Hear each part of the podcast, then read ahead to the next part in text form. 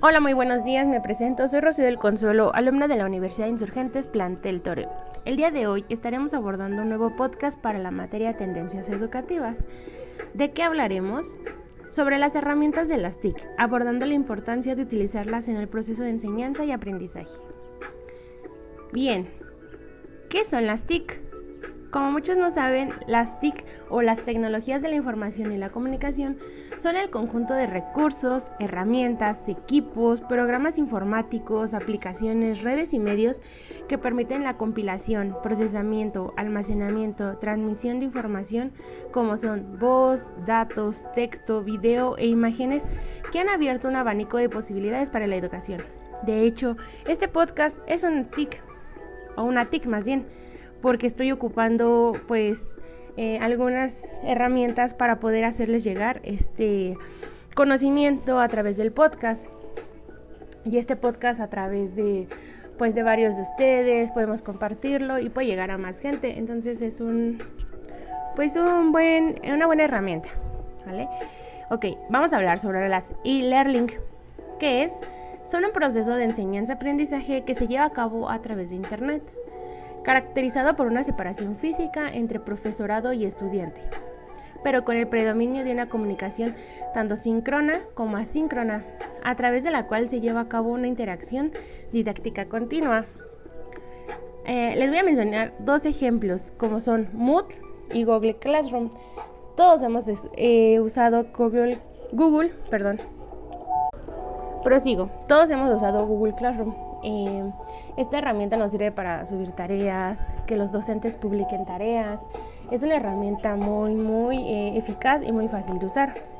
Bien, las M-Learning, el aprendizaje electrónico móvil, es la estrategia educativa que aprovecha los contenidos de Internet a través de dispositivos electrónicos móviles, como tabletas o teléfonos. El proceso educativo se da a través de aplicaciones eh, de interacciones sociales, juegos educacionales que le permiten a los estudiantes acceder a materiales asignados desde cualquier lugar y a cualquier hora.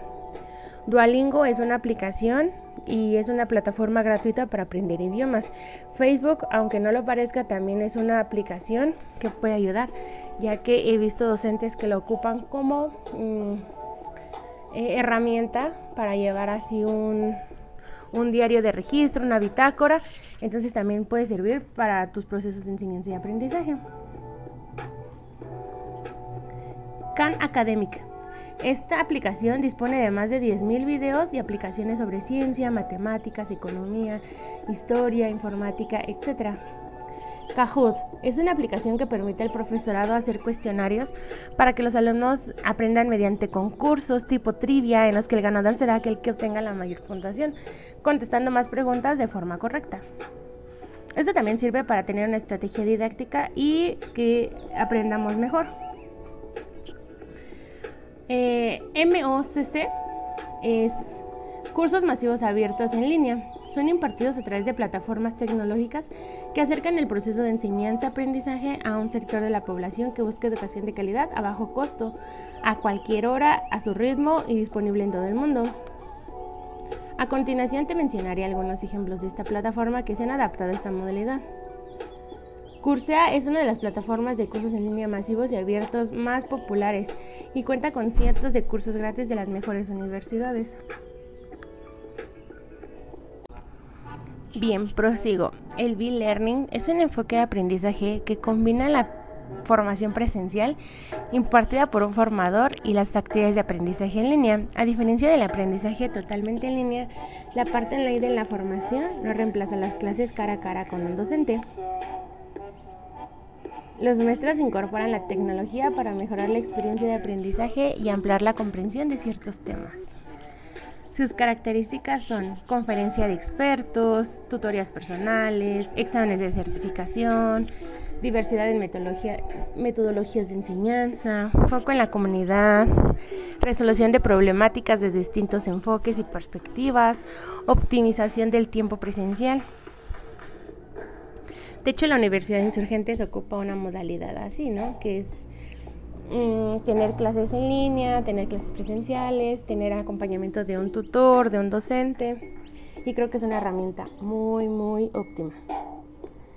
Bien, Ya para recapitular, en la actualidad, la educación en línea eh, como modelo de enseñanza y aprendizaje tiene como finalidad el guiar y contribuir en la educación a través de estrategias, herramientas, procesos y sistemas que promuevan los conocimientos necesarios en el individuo o la sociedad.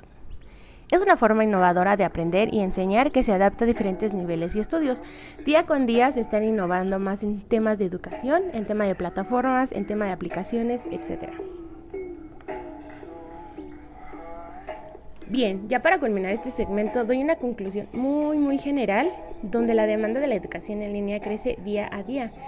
Esto ha obligado a las instituciones educativas a ampliar su oferta académica, a implementar herramientas y plataformas eh, en línea o a usar las herramientas de las TIC, que permite garantizar una educación de calidad y cumplir con las expectativas de los estudiantes.